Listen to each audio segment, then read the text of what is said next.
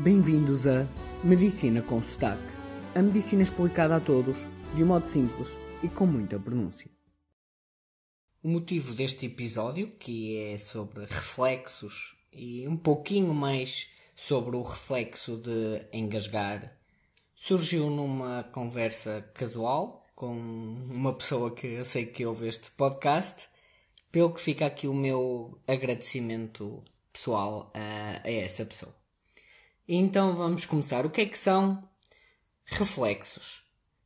Reflexos é um conjunto de movimentos involuntários, ou seja, não são controlados por nós, rápidos, em resposta a um estímulo.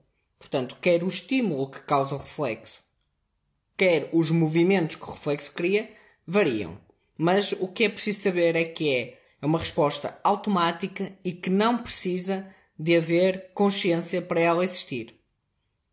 A nível de anatomia, mais precisamente, o que acontece é uma coisa que chama um arco reflexo. É, eu vou-vos tentar explicar. Numa resposta normal, complexa, o que acontece é, por exemplo, nós tocamos um objeto redondo com a mão. As nossas fibras que estão na mão da sensação percorrem da mão até à zona da coluna, da coluna sobem ao cérebro e o cérebro processa essa informação e pensa assim: ah, isto pelo toque, tem um toque, por exemplo, duro, redondo, uh, e até pode chegar mais, ah, isto até parece ser uma bola. E se nós olharmos, os nossos olhos até podem ajudar ou não nessa confirmação. E se nós quisermos, imaginem, apertar essa bola, é ao contrário, o nosso cérebro manda a ordem de apertar o nosso corpo sabe que para apertar a bola tem que contrair aqueles músculos específicos, por exemplo, da, da mão ou dos dedos, e manda essa ordem que desce do cérebro para a coluna e depois da coluna vai pelos nervos até fazer contrair aqueles músculos da mão ou, por exemplo, dos dedos. Pronto, isto é o normal e nada tem a ver com um reflexo. O reflexo, então, como está a falar do arco reflexo, é muito, muito mais simples usando, por exemplo, um reflexo que depois vamos falar um bocadinho mais à frente, que é picar-nos. Isso aí já é um reflexo, que é um, é um reflexo que existe em nós, por exemplo, seres humanos, mas existe em outros mamíferos, e no fundo existe para nos proteger. Nós picamos-nos, essa informação vai dos nervos até à coluna e volta automaticamente, sem ir ao cérebro, da coluna para os músculos do dedo, a dizer para retirar. Isto serve para nos proteger. Porquê? Se tivesse que ir ao cérebro e o cérebro processasse essa informação, tipo, ah, está aqui a ver uma dor em forma de picada, iria passar-se algum tempo e se calhar esse tempo era o suficiente para nos furar a mão e demorarmos mais tempo a retirar. Então isto é um, o reflexo permite-nos proteger. Existem outros reflexos, por exemplo, tocar-se num tendão e a pessoa fazer um movimento com o músculo. Isto acontece muito num reflexo que vocês devem conhecer, que é o, aquele que às vezes o médico, não sei se a vocês fazia, mas era o médico dava-vos com tipo um martelinho na zona do joelho e nós dávamos um pontapé. No fundo, o pontapé era o, a perna a, a contrair. E o que é que acontece? O que fazia era o médico que dava com o martelinho ali no tendão, esta informação ia à coluna, não ia ao cérebro e da coluna voltava diretamente para os músculos da perna que contraíam de maneira a dar um pontapé. Pronto, isto era para vocês perceberem a grande diferença entre uma resposta, vamos chamar assim, normal, que depende da consciência, que vai ao cérebro e é processada, ou uma resposta reflexa, que vai e vem. Mas ainda existem uns reflexos que são dos nervos cranianos, ou seja, que são usados, é, são muito importantes para médicos porque são usados para perceber a morte cerebral. E qual é a característica destes reflexos? É que este arco reflexo, ou seja, que vai e volta, passa por uma zona muito, muito importante do nosso corpo que chama o tronco cerebral. E é a zona que se classifica quase como a zona que define se estamos ou não em morte cerebral. É a zona que fica mais ou menos aqui na nossa parte de trás do pescoço, na zona de cima da parte de trás do pescoço. Ela funciona, vamos imaginar, como uma ponte que liga a zona que aquilo que nós chamamos de cérebro e o corpo. E portanto, se essa ponte não estiver a funcionar, quer dizer que não há ligação entre o nosso cérebro e o nosso corpo e é a zona mais importante para se considerar que há uma morte cerebral. E portanto, uma das maneiras, há vários testes, mas alguns de morte cerebral, é fazer reflexos, como já perceberam, como vocês já sabem, não dependem da consciência, portanto, é reflexos que vão e vêm e passem por essa zona. E portanto, se essa zona estiver morta, o reflexo não acontece. Mas eu não vou estar aqui a falar de morte cerebral, pois isso já falámos uma ou duas vezes. Inclusive, acho que me lembro de um episódio em que falámos do reflexo pupilar. Acho que foi o episódio 94. Uh, ah, mas agora vamos falar então um bocadinho mais. Isto é apenas vou usar este reflexo como exemplo do que é um reflexo.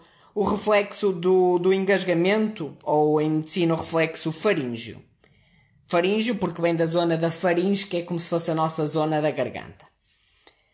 Este reflexo passa também por essa zona que eu falei importante da, da craniana.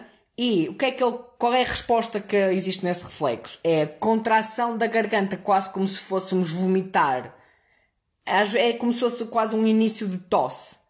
E este reflexo acontece quando alguma coisa nos toca na zona de trás da boca, por exemplo, na parte de trás do fundo da língua, ou naquela zona tipo parece um sininho que nós temos, que o nome médico é úvula, ou até na zona das amígdalas.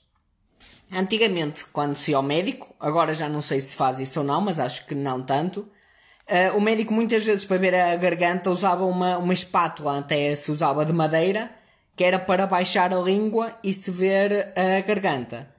Só que o médico se metesse aquela espátula mais fundo, metia na parte de trás da língua e vocês agora já sabem, essa parte de trás da língua é uma zona que cria este reflexo. Então muita gente, muitas crianças ficavam tipo traumatizadas porque isto criava-lhes um reflexo, este reflexo aqui de, de vômito ou de engasgamento. Uh, e olhem, porque é que nós temos este reflexo específico, portanto, cada reflexo em princípio tem um motivo de existir, normalmente é para a nossa proteção. E aqui este, este reflexo que nós temos tem o objetivo de prevenir ou evitar que objetos entrem na nossa garganta quando nós não estamos a comer. E assim evita a asfixia, evite, por exemplo, que o, que o objeto fique ali na nossa garganta e ficamos sem, ficamos sem ar e acabemos por morrer. Por isso, é que essa zona da garganta se vai fechar e quase que tipo empurrar para fora, como vos disse, um tipo um vômito, uh, ou um género de uma tosse, que é para expulsar e não permitir que o objeto entre. Quando nós comemos e estamos a engolir, o que acontece é que esse, esse reflexo fica inibido de modo a que a comida passe e nós consigamos comer sem estar sempre a lutar contra este reflexo. Este reflexo em particular tem a curiosidade que pode ser treinado de modo a, a ser suprimido, que é, por exemplo, o que acontece com as pessoas que engolem espadas. Eles ganham, fazem, treinam muito esta capacidade de não ter este reflexo. Pelo contrário, ou, ou noutro sentido diferente, este reflexo é muitas vezes usado por as pessoas que querem propositadamente vomitar, por exemplo, ou porque se sentem com indisposição no estômago, ou em caso de pessoas, por exemplo, que têm aquela doença que chama a bulimia e que provocam o vômito uh, no sentido de, de emagrecer, ou então, e agora assim mais brincadeira, no caso de algumas pessoas muito peculiares que têm medo de ficar bêbadas, então tentam vomitar o álcool que está no estômago. Esta última parte é só uma, uma brincadeira e uma analogia aos meus tempos de, de jovem na universidade. Mas, continuando com a ciência, Parece que, em alguns estudos, uma em cada três pessoas não tem este reflexo. O motivo de não ter este reflexo não, não se sabe. Mas também existe o oposto, que é pessoas que têm este reflexo exagerado. E aqui posso dizer que é o meu caso, que às vezes até ao lavar os dentes, uh, me chega a criar este reflexo de vómito. Basta a escova tocar um bocadinho mais ali na zona de trás da língua, à beira dos molares, e eu já começo quase logo a, a puxar o vómito. Não sei se vocês se lembram de mais reflexos, certamente que se vão lembrar eh, depois de, de eu vos dizer, mas por exemplo, um muito comum é o de pescar-nos o olho, quando algo nos, nos toca no olho. Uh, temos também o reflexo de retirada ou de fuga, dos quais dei-vos já um, dei um exemplo de quando nos picamos, ou quando, por exemplo, nos queimamos.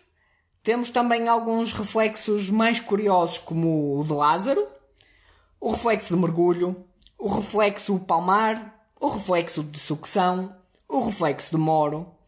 Alguns destes só existem nos bebés, pois ainda têm um sistema nervoso imaturo e depois perdem-se com a idade adulta e por isso são chamados de reflexos primitivos.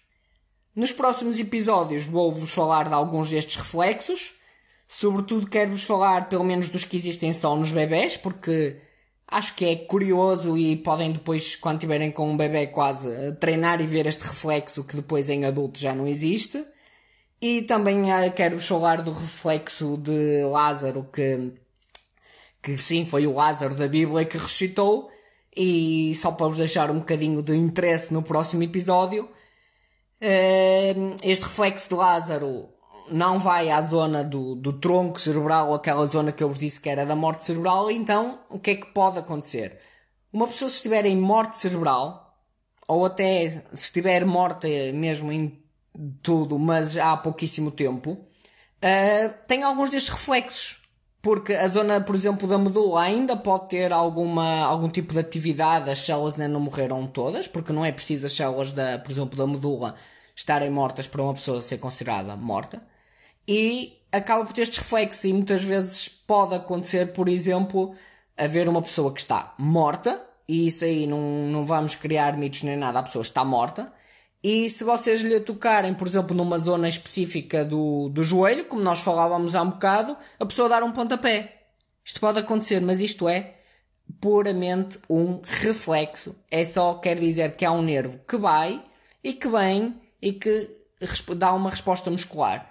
Nada tem a ver com o significado de estar morto, quer seja pela morte cerebral, quer seja no contexto mais antigo de morte, que era de paragem cardiorrespiratória irreversível. E pronto, espero que então tenham algum interesse nos próximos episódios e até à próxima.